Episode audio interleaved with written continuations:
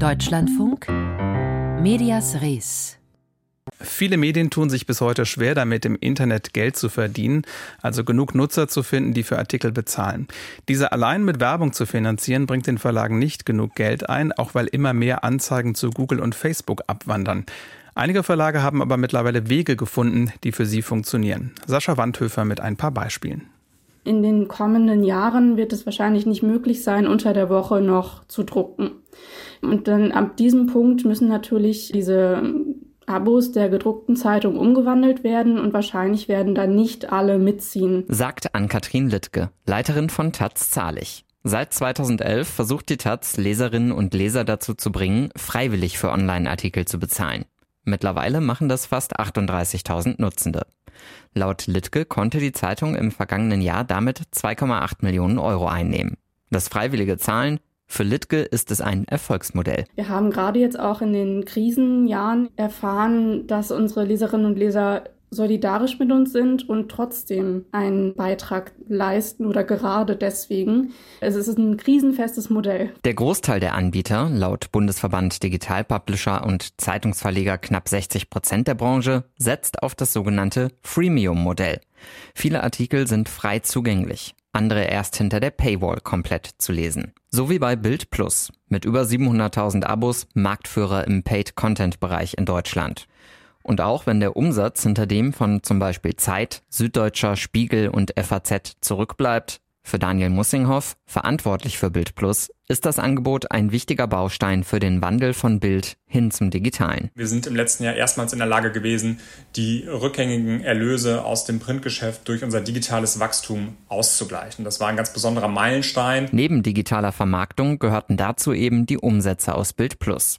Erfolgreich sei man dabei, weil man voll auf den Journalismus setze, sagt Mussinghoff. Im Gegensatz zu ein paar anderen Marktteilnehmern, die wir weltweit auch in den letzten zehn Jahren gesehen haben, waren wir nicht nur darauf angewiesen, irgendwelche Aktionen zu machen, Gewinnspiele zu machen. Das war immer auch Teil des Ganzen und das ist auch nach wie vor ein wichtiger Treiber für unser Wachstum. Aber für uns ist das Wichtigste, dass unser journalistisches Kerngeschäft dazu beiträgt, die Kunden vom Kauf eines Abos zu überzeugen. Partnerschaften für günstige Kombiangebote, zum Beispiel von Bild Plus mit Amazon Prime, sollen das Wachstum weiter antreiben.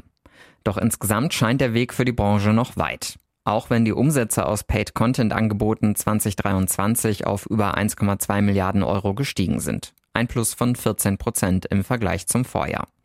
Ein Patentrezept, wie Verlage mit ihren Online-Auftritten Geld verdienen könnten, gibt es nicht, sagt Medienwissenschaftlerin Sarah Spitzer von der Hochschule der Medien in Stuttgart. Für Nutzende sei aber oft der erste Kontakt entscheidend. Ich stolper über einen Artikel, ich möchte mehr wissen, ich komme an eine Bezahlschranke und bevor ich diese Bezahlschranke durchbrechen kann, muss ich erstmal irgendwo ein Konto anlegen dann ist die Gefahr relativ groß, dass der Kunde auf dem Weg dahin abspringt. Da sieht man aber auch, dass es da viele Entwicklungen gibt. Das heißt, dass sie da inzwischen über Verknüpfungen, über PayPal und solche Geschichten sehr einfache Bezahlschranken haben. Doch auch die Inhalte müssen passen, so Spitzer. Für regionale Anbieter hieße das zum Beispiel, sich auch auf lokale und regionale Themen zu konzentrieren. Weil sie schlicht und einfach nicht für einen globalen Markt von Interesse sind. Das heißt, da klappt es häufig ganz gut, für die regionalen Informationen online Bezahlschranken einzulegen. Einer dieser regionalen Anbieter ist der Kölner Stadtanzeiger. Weil die Online-Abo-Zahlen zuletzt stagnierten, setzt man dort jetzt als erste deutsche Zeitung auf das Modell Click and Read.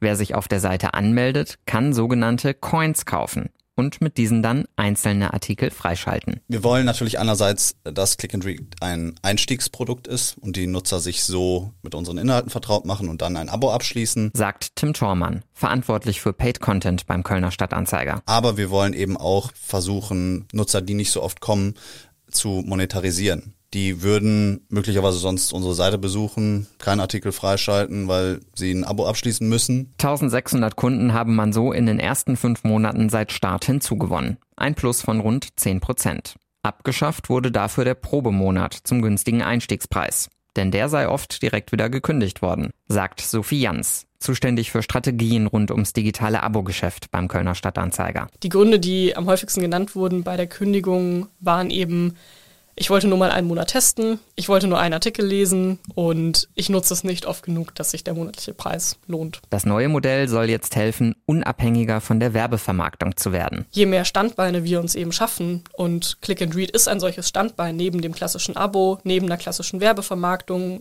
umso eher kannst du auch Veränderungen, sei es jetzt technologischer Natur oder anderer Natur, besser verkraften. Laut einer Umfrage vom Bundesverband Digital Publisher und Zeitungsverleger ist für die Hälfte der Verlage Wachstum durch neue Kunden für Paid Content oberstes Ziel für 2024. Damit wollen sie unabhängiger vom Werbegeschäft werden, das in Krisenzeiten schwankt, und Einbrüche im klassischen Abo-Geschäft kompensieren. Und das könnte erfolgreich sein, glaubt Medienforscherin Sarah Spitzer. Weil ich wahrnehme, dass die nachkommenden Zielgruppen eine höhere Bereitschaft haben, überhaupt für Inhalte zu zahlen, also für Medieninhalte. Das war ja bei den älteren Zielgruppen im Online-Kontext nicht immer gegeben. Geld verdienen im Digitalen. Sascha Wandhöfer aus der DLF Medienredaktion berichtete.